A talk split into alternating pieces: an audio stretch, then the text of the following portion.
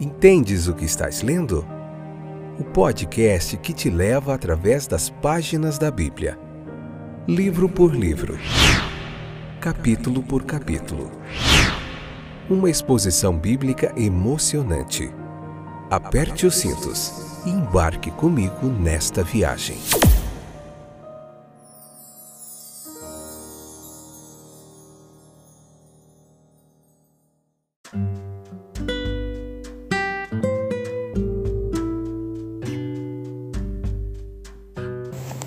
Olá, meus queridos companheiros de viagem através das páginas da Bíblia. Eu sou o Fábio e esse é mais um excepcional episódio do podcast Entendes o que estás lendo. Chegamos no capítulo 5 do livro de Números, episódio número 512 hoje, essa que é a sétima temporada. Hoje a gente vai focar versículo por versículo desse capítulo. Chegamos numa parte aqui onde tem uma lista é, daqueles que foram separados, considerados imundos e deveriam ser lançados para fora do arraial, deveriam ficar fora do acampamento. E a gente vai falar bastante sobre isso. Depois vamos fazer uma vamos fazer uma aplicação prática aqui para os dias de hoje, tá bom? Como a gente entende tudo isso. Como vai vocês? Tudo bem? Os nossos companheiros aí, Obrigado pela sua audiência, sua paciência. Bastante gente nova chegando aí. Deus abençoe grandemente a sua vida. Que a gente faz aqui é trazer para você muito conhecimento bíblico, teologia bíblica de forma gratuita.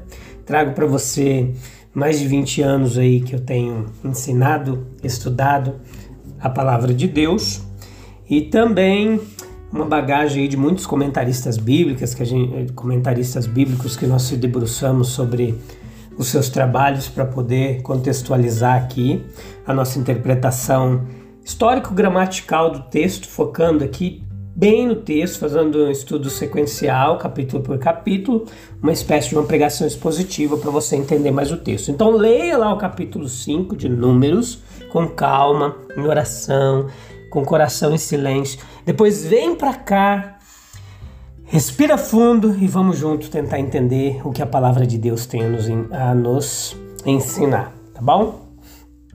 Então veja, versículo 2 nos diz que lancem para fora do arraial todo leproso, todo que padece fluxo e todo imundo que tenha se tornado assim por ter tocado em algum morto. Veja só. De acordo com a orientação aqui apresentada, esses três tipos de pessoas consideradas imundas deveriam ser postas fora do acampamento. Mas nas três passagens que tratam com mais detalhes das diversas profanações, Levítico capítulo 13, Levíticos 15, Números capítulo 19, ele é, se refere mais especificamente aos leprosos, que tinham de ser expulsos do acampamento. Levítico capítulo 13, versículo 46. De acordo com Levítico 13, uma pessoa não era expulsa do acampamento até que se comprovasse que tinha um caso verdadeiro e permanente de lepra. Aqui a gente leva em consideração a ideia que eles tinham, questionada por muitos hoje, pela ciência, de certa forma, em muitos lugares, de que a lepra seria estritamente contagiosa. Alguns questionam essa ideia. Então era também um caso de é, exclusão por questões sanitárias e de saúde, dentro do que eles entendiam. Quanto àquele que padecia de fluxo, a gente também entende quando nós lemos aqui e compreendemos a situação é, cultural, nós compreendemos qual era o contexto que Jesus encontra. Essas pessoas eram totalmente excluídas, leprosos, pessoas com fluxo de sangue. E aí, quando Jesus se encontra com a mulher do fluxo de sangue, quando Jesus toca no leproso, a gente entende melhor como o povo se espantava, como o povo se assustava. Mas como pode ele tocar nessas pessoas é, excluídas, essas pessoas imundas? Né? Eles se incomodavam com isso. Mas Jesus vem trazer uma nova é, revelação, a nova aliança, né? Jesus vem trazer um, uma nova ideia a respeito dos considerados excluídos, que eles não deveriam, não deveriam ser somente expulsos, mas deveriam ser abraçados, curados, acolhidos. Então veja que em Números capítulo 5, versículo 2, pode igualmente parecer estar se referindo a um fluxo permanente crônico, especificamente, exigindo expulsão do acampamento. Então, ali, é, depois isso vai continuar na história de Israel, permanecendo por séculos e séculos. Inclusive, essas pessoas, como muitos outros, os escribas, os rabinos, eles foram aumentando essas listas dos que não podiam entrar no templo. Então veja que esse tipo de chamada imundícia não exigia normalmente expulsão do acampamento, mas de acordo com 19 e 20, se o imundo deixasse de se purificar devidamente, devia ser desligado da congregação. Resumindo aqui, os três tipos de imundícia aqui mencionados referem-se a casos extremos, nos quais a expulsão do acampamento era o único caminho que eles achavam possível para preservar a pureza cerimonial do acampamento. No capítulo 5, versículos 5 ao 10, a gente vê umas notas aqui sobre ofensas e os honorários sacerdotais, como que acontecia a compensação. O hebraico reishen aqui, culpa, é a palavra-chave dessa passagem. O termo é expressão de uma ofensa pela qual se podia fazer uma restituição. Estes pecados eles são contra homens em contraste com pecados cometidos contra Deus somente. Por isso, diz que pecados em que deveriam ser pecados contra o homem em outros casos aqui. Esse pecado aqui, Levítico capítulo 5, versículo 16, exigia uma restituição integral, mais um quinto do valor da coisa deveria ser restituído. Havia um carneiro expiatório, o meio pelo qual a culpa do homem era expiada ou purificada, Consequentemente, a ira de Deus contra o pecador, ela era aplacada, ou seja, se tornava favorável. Em Levítico 5:16, este carneiro foi chamado de o carneiro da oferta pela culpa, que destaca a ofensa cometida pelo homem. Tudo isso traz um simbolismo a respeito da pessoa de Jesus também. Se a pessoa a ser compensada já tivesse falecido e não tivesse nenhum parente remidor, Goel, lá como aconteceu na história de Ruth e Boaz, um parente remidor, para receber a sua recompensa, então essa reverteria para o sacerdote. Os versículos 9 e 10 tornam claro que cada sacerdote era o único possuidor do que recebesse desse modo. Levíticos, capítulo 10, versículo 12 e 15. Nós vemos aqui também no versículo 11 ao 31 outro caso curioso de como eles lidavam com a questão de um ciúme e uma suspeita de adultério. Quando o marido suspeitava de uma mulher infiel e não havia testemunha, é, e ela sustentava que era inocente, ela era levada à presença do sacerdote, colocada diante do Senhor o único que poderia determinar sua inocência ocupa. O sacerdote é, ele devia mandar que ela jurasse sua inocência e se submetia a uma experiência. A pessoa era submetida a uma experiência. Ela bebia uma água amarga, chamada uma água de maldição, que era misturada com o pó do chão do tabernáculo. E a culpa dela seria determinada por meio de certos efeitos que se manifestassem no seu corpo. Se não existissem efeitos indicadores, era inocente, podia retornar a seu marido e dar à luz. A gente não sabia muito bem como que isso acontecia. Mas no código de Hammurabi tem um exemplo notável de julgamento de uma esposa também. Um livro ali muito antigo de leis de outras nações vizinhas.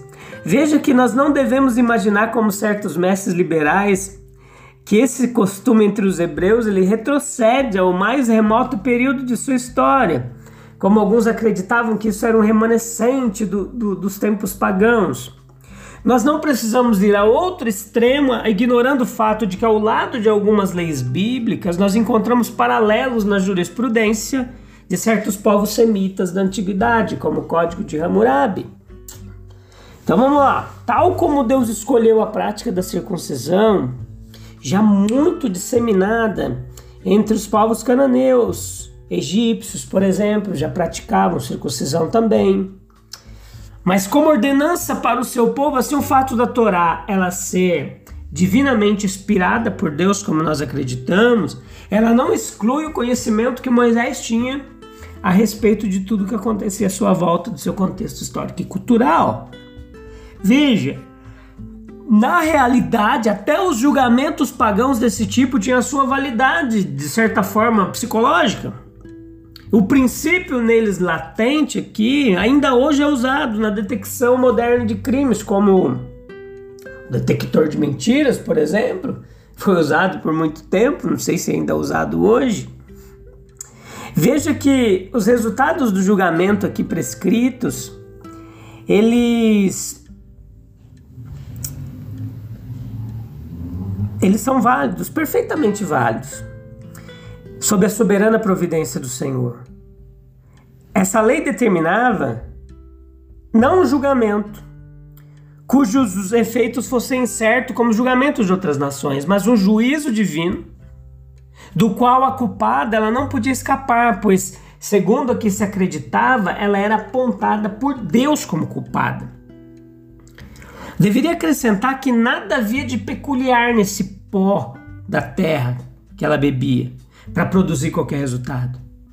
Uma intervenção sobrenatural ela tinha de ocorrer em qualquer dos casos. Se a mulher de alguém se desviasse, ele fosse infiel, as leis bíblicas elas expressam uma séria condenação para o ato de adultério, em contraste com a atitude das nações vizinhas de Israel, suas práticas imorais, conforme diz o Right Biblical Archaeology, é, ela nos dá essa noção de como os povos vizinhos agiam nessas situações.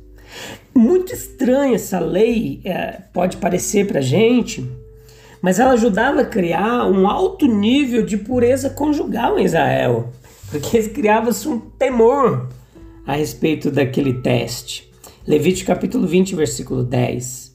No versículo 15, nos fala da oferta da efa de farinha de cevada não deitará azeite, nem sobre ela porá incenso.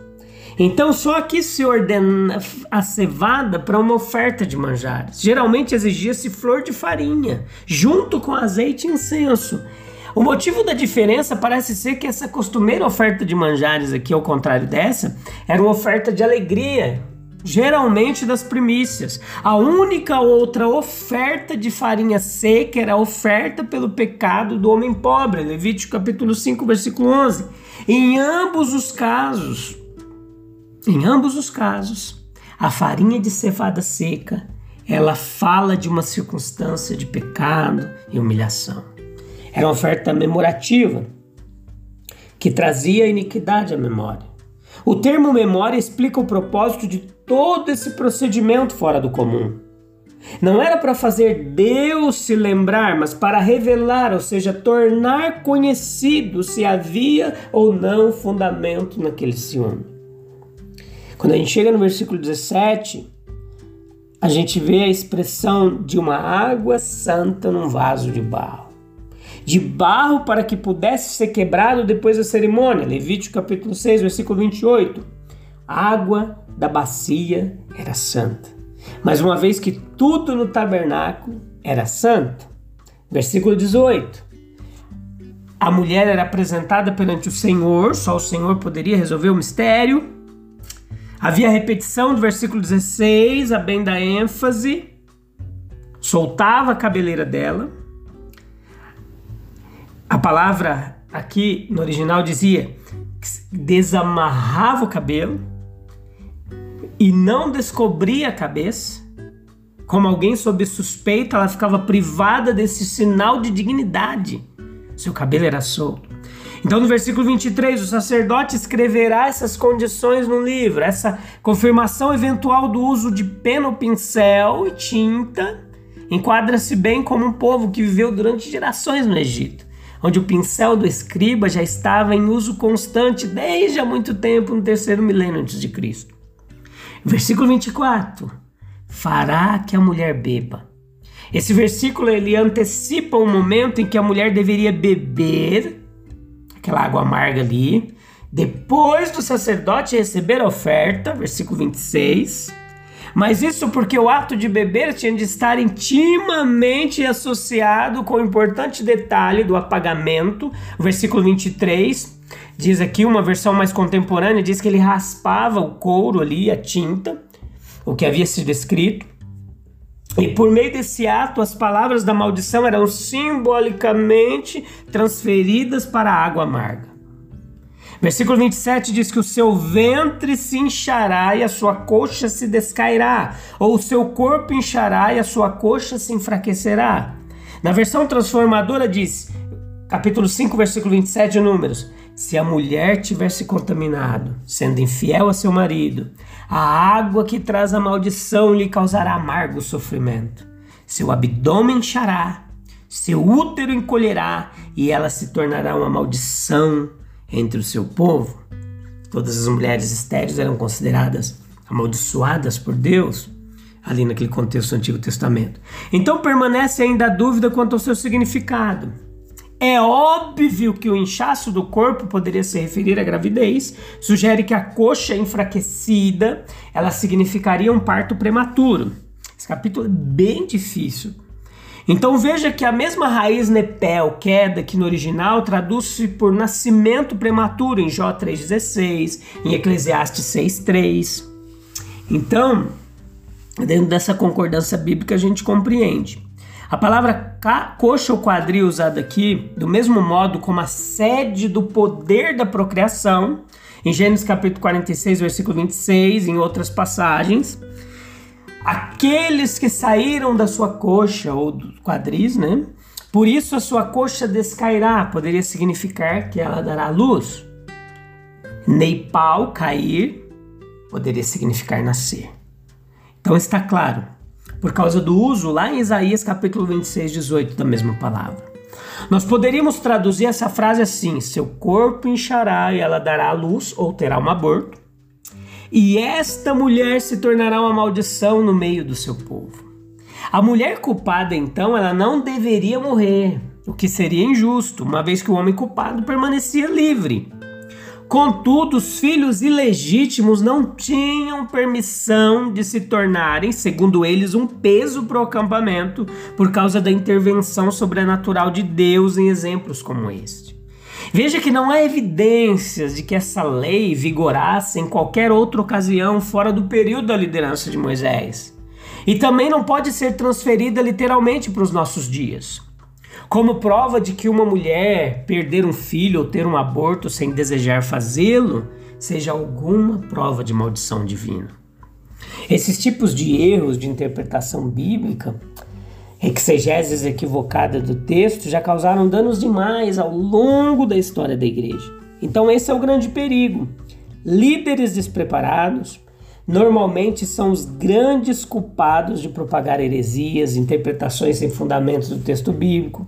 Está cheio por aí, cheio mesmo de gente falando bobagem a respeito da Bíblia.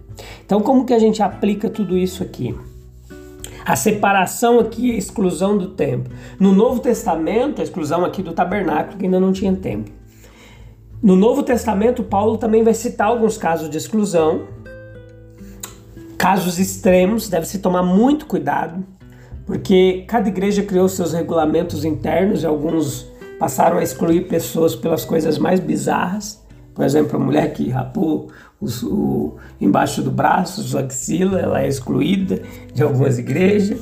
O, o homem que fez a barba, sabe? Umas coisas assim absurdas. A mulher que usou uma calça vai ser excluída da igreja, sabe? Esse tipo de coisa é aberração de interpretação.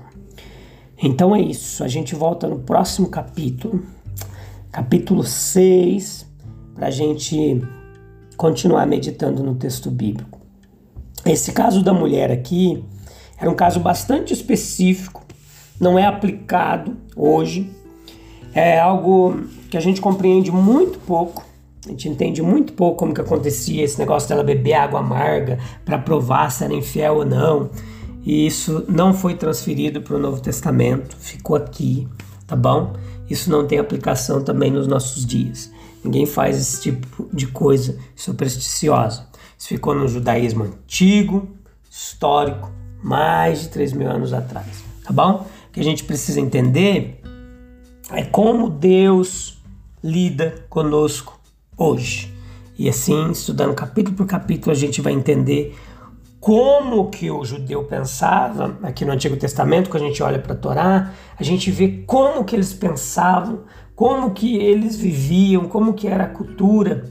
E aí você entende melhor o Novo Testamento, as passagens de Jesus, tendo um conhecimento é, panorâmico sobre tudo isso aqui, tá bom? Te encontro no próximo episódio, sem perca de, sem falta, se Deus quiser. Um abraço até lá. Tchau, tchau.